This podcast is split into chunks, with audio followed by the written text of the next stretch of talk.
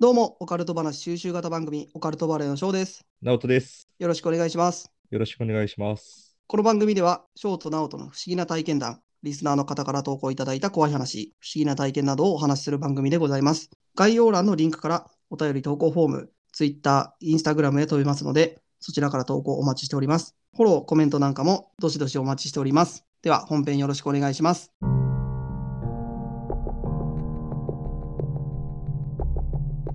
どうも、オカルトバレーの翔です。ナオトです。よろしくお願いします。よろしくお願いします。はい。というわけでやっていきましょう。はい、やっていきましょうか、今日も。はい。で、まずね、お、あの、報告というか、ちょっと僕、冒頭で話したいことあって、お、広報係の翔くんですか。まあ、広報とは、あの、全く関係ないけど、おあの、前回僕の回でね、あの、ドッペルゲンガー撮ったじゃないですか。あー、ドッペルかいドッペル回。おあの回ね、なぜか、今僕たち、アンカーっていうアプリみたいな、で、収録をしてるじゃないですか。まあね。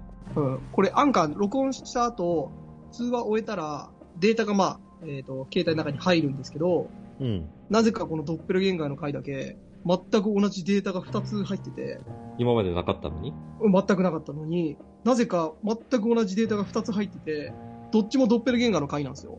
何ドッペルゲンカーももうデータ化される時代になってきた。 そうそう。俺見たとき、データがドッペルゲンガーになっちゃったと思って。その通りだね。うん。まあなんでもかち、ょっと気色悪いよね。気色悪い。ほんで、どっちが本物なんだろうっていう。あーもう、もう完全にドッペルゲンガー見た人みたいになっとるやん。うん。で、まあ、で、片方だけ、あの、編集して使ったんですけど、おうドッペルゲンガーの回で、うん、そんなんなるってね、データもドッペルゲンガー、一応これ報告しとこうかなと思って。でも、すごいタイミングだよね。うん。いや、原因も全くわかんないしね、いつも通り収録して、いつも通り終わって、うんで、いつもと同じ、ね、編集しようと思ったら、あれ二つデータあるやんってなって。で聞いてみたら、どっちもドッペルゲンガー回で。えってちなょっ。ってと、ちょっと待って、確認させて。んオカルトバレーは、うん。嘘つかないよね。 あの、この嘘は、嘘ついてもしょうもない嘘だから。 まあ、そうやけどさ。ま。ず。うなんかさ、翔くん自分が注目浴びたいがためにな、さ、そうやって嘘ついとるかもしれんじゃん。いやいや、まあまあまあね。で嘘、うん嘘ではありませんよ、本当オに。カルトバレーは、あの、リスナーの方も知っとってほしいけど、嘘は一切しませんので、うん。俺ちょっと混乱したもんだって。あれってなって。まあ、混乱しとったね。うん。すぐ連絡来たもんね。うん。あれって。なんか、あの、たまにあるじゃないですか。撮ってて、通話切れたりして、もう一個あの撮って、みたいな。まあまあまあまあ。で、同じ回だけど二つファイルあるみたいなのはある、あるじゃないですか。うんうん。で、そういうのじゃなくて、最初から最後まで通しで撮ったのに、そんなんなってるってね。うん。全く同じやつが2個。そうそう、全く同じだった。うん。 なんか奇跡だね、本当に。あのまさかのドッペルゲンガ界で、ファイルがドッペルゲンガ化するっていう。それか、本当にパラレルワールドの世界じゃないけど、ごっちゃになったかでさ、おーあの違う翔くんと違う俺がさ、取っとって、そのなんかデータ的な部分がさ、ごっちゃになってこう来たとかさ、全く同じ話をしてるってこそうそう違う世界でね。とあそういーうだとして。も、うん見解もあるよね。だとしてもこっちに入ってくるってね。だから、向こうの世界でも言っとんちゃううんなんじゃこのデータみたいな。向こうはなくなっとるかもしれんね。ああ、れ逆にあれねえぞみたいな。収録取れてなかったって言って焦ってるあ、じゃあ、まあ、俺たちの勝ちみたいなもんだよね。勝ち負けなんこれは。まあ、勝ち負けじゃないかもしれんけど、得したよね。うんいや、得もしてないんだけどね、別に。混ま乱、あまあ。混乱した分損してんだよ。いや、でもデータなくなるよりはいいでしょ。いやまあまあまあ、そうだね。データなくなるよりは。うんい。や、ポジティブに考えていこうぜ。そうだね。 うん。俺らの勝ちだ。向こうの世界のショーの直人よりな、うんやってやったぜと。あやったったってことにしとこはい。う。まあまあまあ。ほな、えっ、と まあ、報告はこれぐらいにして、うん。うん。今日はね、僕の回なんで、ほう。まずタイトル言っていいタイトルル。うん。タイトルはね、今回は特殊能力っていうのでおーいきたいんですよ。いいね。あ、超能力とかそっち系いや、超能力というか、まあ、そもそもちょっとオカルトなのかっていうところもちょっとあるんだけど、あのーまあ、これもね、ちょっとね、面白い話なんで、うんオカルトかって言われると厳密にはオカルトじゃないかもしれないけど、やっぱね、特殊能力ってみんな憧れるじゃないですか。あの、オカルトと関係ないことを話したら怒るでね。いや、オカルト関係ないかわからんよ。うん。ちょっ俺とだってめっちゃ怒られたもん、翔くんにオカルト関係ないこと話したら。そう明らかにオカルト関係ないからね。 あの、グレーゾーン。ググレーゾーン。ーン。グレーゾーン。グレーでもなかったってこと俺は。うん。うん。あの、ナオトはもう歴史の話をしてました、ね、完全 に。そうか。いやでも厳しいねあうん歴史の話はね、受けも良かったんで、ま割とね、あ、ね、ちょっと路線もちょっと変わってね。うん、受け良かったんで、またね、ちょっと歴史の話はそれで、それはそれでね、まあちょっと、またやろうかなって思うんですけど、そうだね。今回は、やっぱりみんな憧れ、特殊能力。うん。まあ、男子ならね、う一ん。回は持っとるよね。でもこれ、特殊能力って言っても、なんかやっぱ漫画とかアニメとか、うんその辺のもう、ありえない能力ではないんですよ。僕が紹介したいのは、ほう。実在する特殊能力。ほあの、我々、まあ、例えば僕も、直人君も、もしかしたら持ってるかもしれない。う。そうああ、そういうことね。いや、えー俺絶対あるわ。うん。あの、今のところ僕が見てる限りはないですね。 ないでしょうん。う。でもこれ聞いて、あの、開花する可能性もあるってことでしょあ、それはわからんね。あの、知ら、ああー、そオッケーオッケーの、それが特殊能力だってことを、まず、自分は知らないかもしれないから。そうだよね。まあこれ聞いてるリスナーさんも、ああのあ、あるかもしれ んね。そう、当たり前のように思ってたけど、実はそれは特殊能力だったっていう可能性もあるかなるほど。ら。はい。よし、聞いてみよじゃあ僕がね、えうー、ん特殊能力を今回、いくつかね、紹介します。で、あんまり深掘りはしないんで、えーさらっとね、紹介していく。数が多いんで。う。はい。はい。えっ、とね、まずね、一つ目。これちょ数っと、数が多いの9つ紹介しようかなと思ってて。多いな、数打ち当たるみたいな。いや、いいやん、別に。だから短くい多くいよって。な。短くいくよ。よって言っとるやん。オッケー。うん。ま当ててれ。くれよ、一発ぐらい。そんなマシンガンで撃って。あの、聞いてからにして、それは。あ、オッケーオッケー。はい。。あの、聞く前に批判しないでください。はい、すいませんでした。はいえっ、とですね、まずね、一つ目が、まあ、これちょっとね、よくある能力というか、まあ、持ってる人もね、いるかもしれない。ほうえっ、とね、一つ目紹介するのが、スーパーテイスタああ、俺、持っとるかもしれん。ー。多分、直人くんはないんですけど、うん。まあ、この人は、あの、スーパーテイスターっていう能力は、まあ、よくある、あの、舌が敏感な、ああ、敏感。ああの、の、ワインとかさ、あの、当てれる、ソムリエ的な。そうそうそう、ソムリエ的なね、うんうんうん。味覚が普通の人よりも鋭くて、食べただけで、それが何か当てる、調味料とかも当てれるみたいな。ああ、そういうことね。そうそう。で、これはまあ、あの、下にね、うあん。の味覚センサーがあるんですけど、まあ、それが他の人よりもちょっと特殊な形してたり、うんうんうんえーし、て、まあ、味覚の刺激に強い反応を起こす。うんうん。で、まあ、さっきも言ったように、ワインのね、ソムリエとか、うん。えーそういう人たち。で、これはね、遺伝子をえー持ってる人と持ってない人でも、えー分かれてると。うんうん。なんで、その遺伝子を持ってる人はそういうスーパーテイスターに、えーなる可能性があるんですかね。多分。要は結局、ソムリエとかになってなくても、う普通の職業所ってそういう人がいっぱいおるってことやろそうそう、だから、あのみんな味覚って他の人と違いってわからないやんか。わからんね。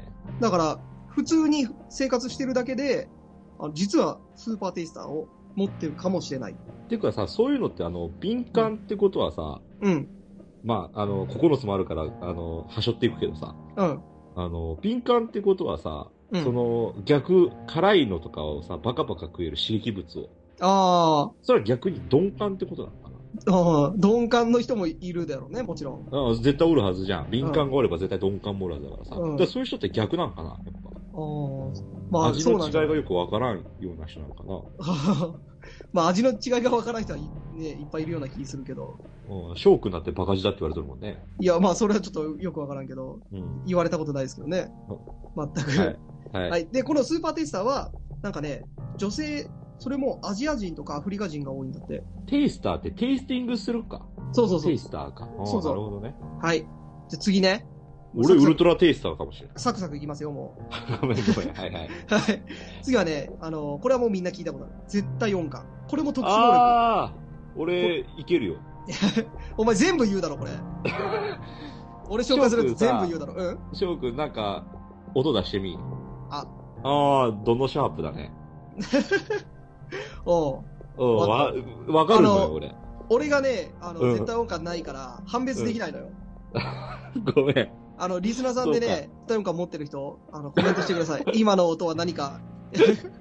どのシャープだったよ、ショーくんの今のは。結どのシャー構プだ良さげな音程だったね。はい。で、この絶対音感は、 うん。あの、どういうものかっていうと、うあん。の、まあ、今、直人がやったみたいにね、音の音階を聞いただけでどれか当てれる。あのね、音の領域っていうのがね、見えるのよ。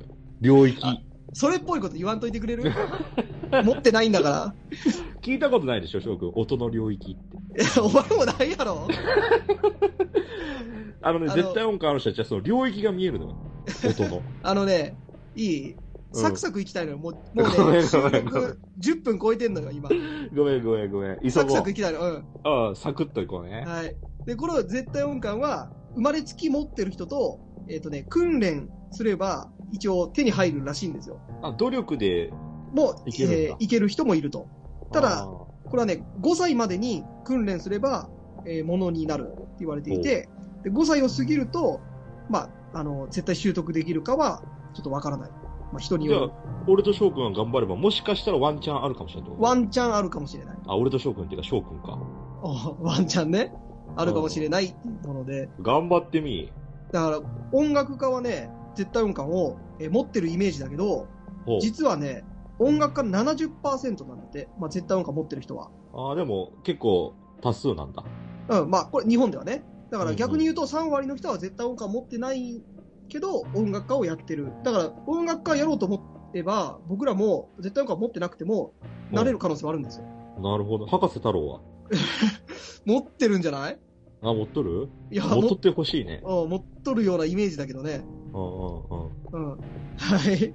でも、えー日本では70%なんだけど、アメリカとヨーロッパでは、うんなんとね、これプロの音楽家、またセミプロの音楽家は、だいたい8%ぐらいなんだって。全然おらんやん。うん、ほとんど持ってない。なるほどね。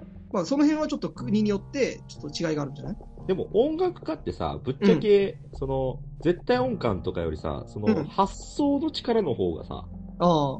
やっぱ大事じゃないかな。その音楽作ったりとかさ。うん。やっぱ発想力じゃん。いや、でも、あれじゃないなんかさ、インスピレーションで、あ、この音楽って思ったやつが、音わかんなかったらさ、表現できない。あーでもね、結構大みたいなのあるん変じゃよ。なないんかさ、その、物を落としたりとかするじゃん。なんか、コーンとかバーンとかさ、物を落とした時の音とかさ、俺、あ、ミーとか さ、そうとか、なるんだもん。うん聞いたことないけどな。そんなこと言っても。お金落ちる音だけだろ。 チャリン。今の500円みたいな。 重量的にうんはい、じゃあ次行きます。 はい、すいません。はい。次はね、テトラクラマシー。おうこれ何かわかるテトラポットのテトラだよね。はい、そうなんですよ。これはね、色が4つ見える人。全然違 うやん。色が4つ見える人が世界にいて、で、うんふ普通はね、人間ってのは赤、緑、青の3色を判別して、まあ、それで色の違いを見てると。うんうんしか、し、えっ、と、稀にね、4色、それに合わせて、えー紫かな、えーの4色うんを見れて、まあ、4色の世界が見えてると。おうじゃあもう、わけわからんね。うん。で、この3色の、まあ、普通の人は、だいたい色の違いって100万色識別できるんだって。おうで、このね、4色型、4色型色覚って言うんだけど、4色型色覚を持ってる人は、えっ、とね、なんと、1億通りの色を見ることができると。でもそれさ、すごい話だよね。俺が見とる色と翔くんが見とる色違うかもしれんもんね。そうそうそうそう。まだかあらそれ翔くんがさ、これ青って言って、俺も青ってなると、それはもう青じゃん。青だけど、お互いにはね。違う、うん、違う色ってことやね違う青かもしれないね。うん。それはで、もう、これさうん、ちょっと俺話したいんだけどさ、うん、あのー会社のさ、うん。同僚でさ、最近自分が色盲ってことに気づいたもやつがおってさ、俺もう同級生なんだけど、う、うん。最近よ、今まで、あのーわからんわけじゃん。その、色っていうのが何色ってことが。もう、だから、それ、そいつにはそれが当たり前じゃん。その、色って、生まれてから、その色を見てきとるからさ。うん。赤って言われたのはもう赤じゃん。赤だね。うん。でも、そいつ曰く、多分、俺のことを言ってさ、俺が見とるのより多分、俺が見とるのは、茶色っぽい。もう、要はなんか赤が見えんのかな生まれつき。あ赤あー、そうい色うこが。とね。うん。だから、すべてがちょっと、すべての色が暗く見えとる。もだから多分、茶色っぽく見えるのよ。う、うん。そう言うよね、色盲の人はちょっと茶色っぽく見える。そうそうそうそう。でも生まれてさ、この方、別に支障はないわけじゃん。まあまあまあ、そうだね。し識別はできるからまあ、さ。しまあ、支障ある人もおるやろうけどね。まあまあ、ある人はおるけど、まあでもしょうがないしさ。だから見えとる世界が全く違う。ずっと俺その時結構、うわっと思ったもんね。うあん。こういう世界もあるんだと思ってさ。うん俺も、うん、高校の時、寿司屋でバイトしてた時に、うん。あの、社員の人がね、その色毛で、うん。うんあの、寿司のランクによって、桶の色が違ったんよ。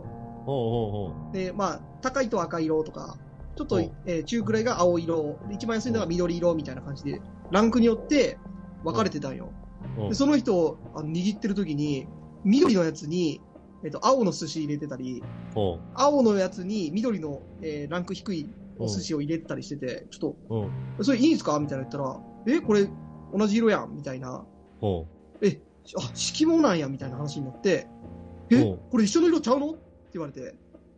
そう、本人は違うんだよね。今まそうでそずうそうそっうとそれが当たり前だもんね。だから緑と、そのまあ、その人は緑と青が同じ色に見えてるなるほどね。人で、うん。だから結局その人も大人になって気づいたってことだよね。そうそうそうそう。だから俺のその同僚も30代で気づいたんだ。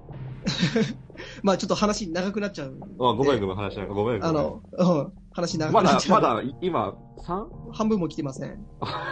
行こもう20分超えてますよ。う。 ダッシュ、ダ ッシュ。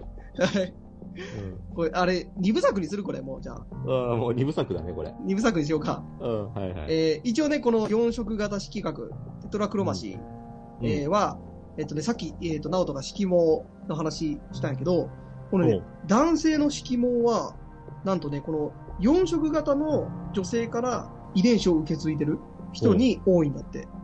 うん、うん。だから親とか先祖に4色型のえお母さんがいて、その人の遺遺伝伝子的な話ね。そうそう、遺伝を受け継いで、4色を受け継ぐと色毛になる。で、結局さ、そうんの色毛って、あれだよね。うん。遺伝ってことだよね。そうそうそう。うん。らしいよ。で、これは、まあ結局何でも遺伝で済ましたらいかんけどね。うん医学もそうじゃん。まあまあ、この4色型は、えっ、とね、女性に多い。うん。男性よりも、えー女性に多くて、女性の方が色を判別できる。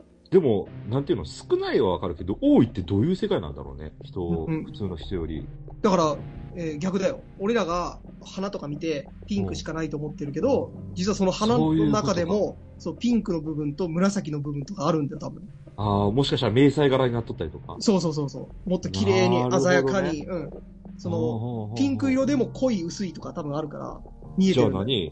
何うん。俺が見る景色よりもしかして綺麗な景色に撮るかもしれないってこまあそういうことだよね。って言っとるけど、うんナオトも4色型かもしれないから、とそうだよね。うん。そこないよ。これは分かんないんだ。あのわねからんよね。一応これに関しては、多分ネットでね、4色型色覚、えー、4色型色う覚ん。で調べると、多分ね、その、ネットだけど、一応その判別のテストみたいな、うん。あの、出てくるわ。 俺でも、五色かもしれんよ。うんちょっと五、色。五色、うん。五色識別型。 それは分からんね。まあ、5色のやつは識別方法ないから分かんないんだよ。あネットであ、そもういうことね。うん。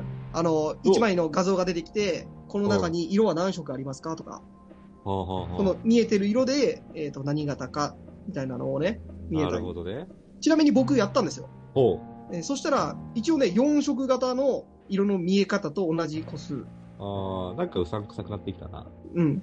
まあちょっとそれで、信憑性わからんけどね、ネットだかああ、まあね。ら。うん。っていうので、はい、はい。えー、4色型色覚のお話でした。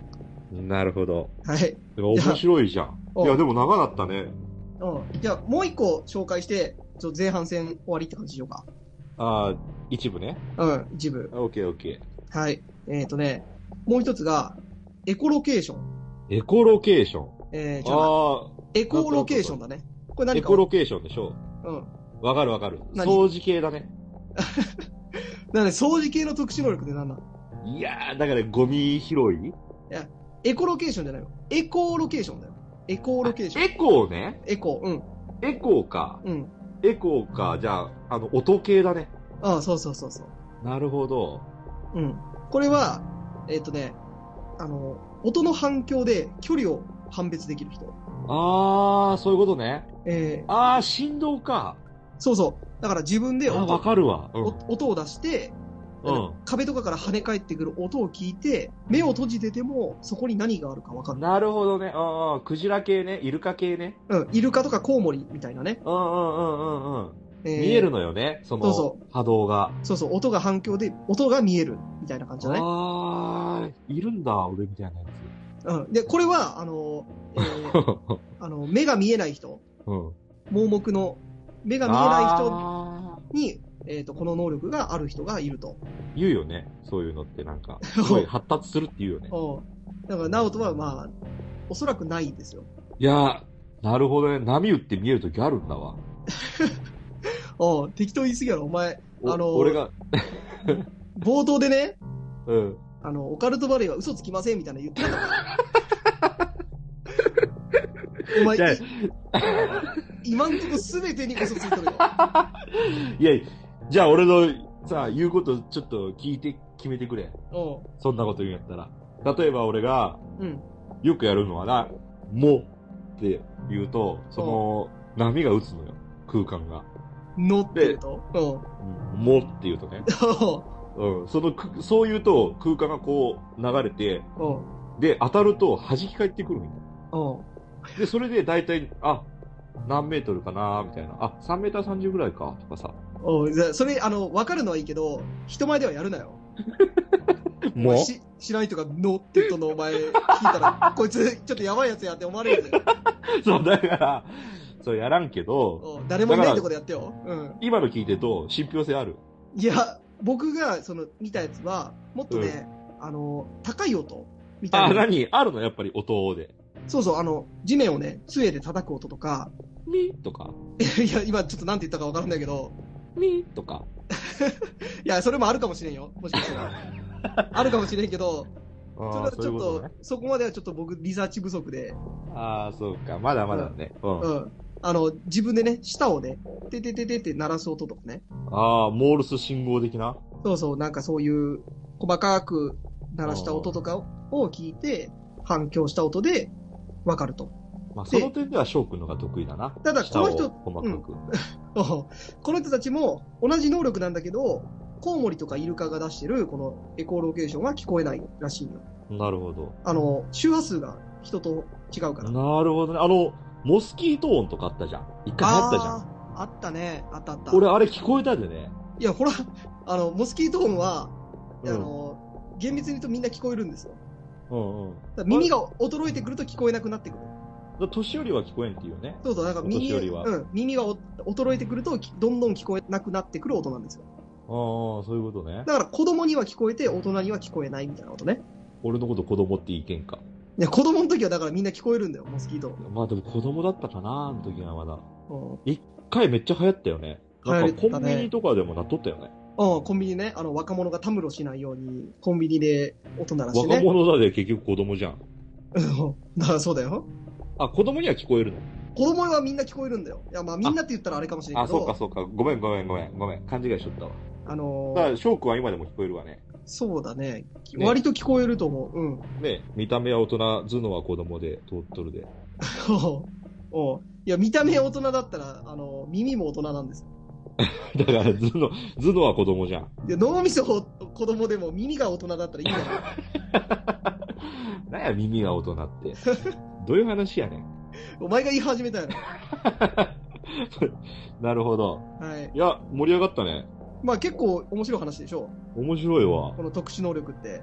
うん。だからね、ちょっとね、あの、実際にあるものなんで、オカルトと呼べるのかどうかはちょっとね、わかんないんだけど、うん。まあ特殊能力っていうくくりで言うとオカルトかなっていう。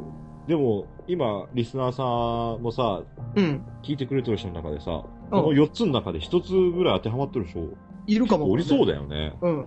もちろんね、絶対音感とかね。